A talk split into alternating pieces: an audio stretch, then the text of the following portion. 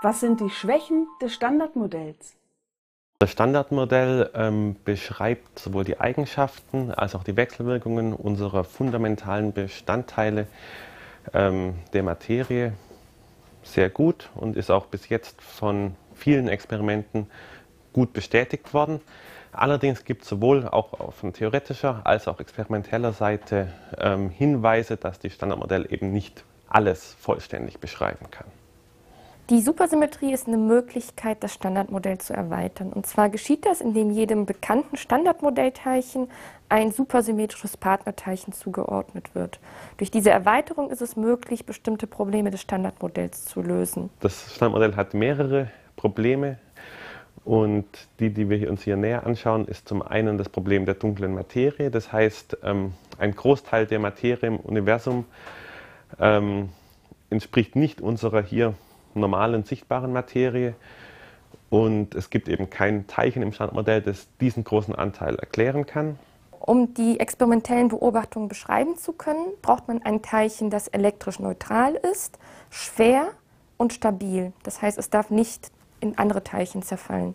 Die schweren Teilchen des Standardmodells zerfallen alle relativ schnell wieder, das heißt, sie kommen nicht in Frage. Durch die Erweiterung mit neuen Teilchen der Supersymmetrie gibt es dort meistens einen Kandidaten, der eben elektrisch neutral, schwer und stabil ist und somit als Kandidat für die dunkle Materie in Frage kommt. Ein weiteres Problem ähm, betrifft die Kräfte im Standardmodell. Das Standardmodell ähm, beinhaltet drei fundamentale Kräfte, um die Wechselwirkung zwischen der Materie zu erklären. Das ist die elektromagnetische, die schwache und die starke Kernkraft. Und es ist nun so, dass bei höheren Energien diese drei Kräfte immer ähnlicher werden. Und äh, gut, die Idee ist eigentlich, dass sich dann bei irgendeiner hohen Energie alle drei Kräfte vereinigen können.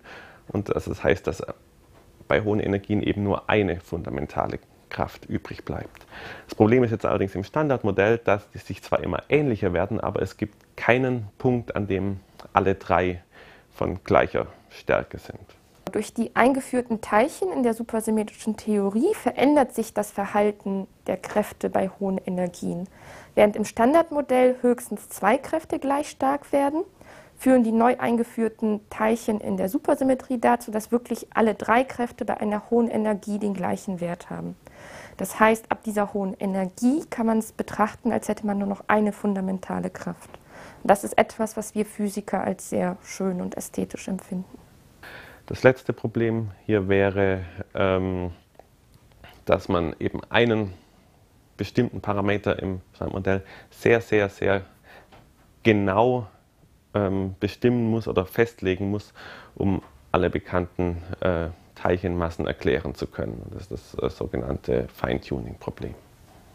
Bei der Lösung des Hierarchieproblems tragen auch die Beiträge der neuen Teilchen in der Theorie gerade so dazu bei, dass man diesen einen Wert nicht mehr so hintricksen muss.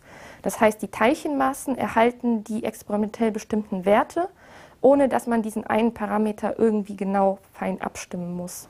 Das ist eine viel natürlichere Lösung und deswegen für uns Physiker viel zufriedenstellender. Also wir haben hier ähm, drei Probleme des Standardmodells. Das erste Problem ist ähm, die dunkle Materie. Das zweite Problem ähm, betrifft die Kräfte zwischen den Teilchen, dass sie sich nicht vereinheitlichen bei großen Energien. Und das dritte ist das sogenannte Feintuning-Problem, dass eben ein Parameter sehr, sehr, sehr genau festgelegt werden muss. In der Supersymmetrie gibt es einerseits ein Teilchen, das schwer, stabil und elektrisch neutral ist und somit ein guter Kandidat ist, um die experimentellen Beobachtungen der dunklen Materie zu beschreiben.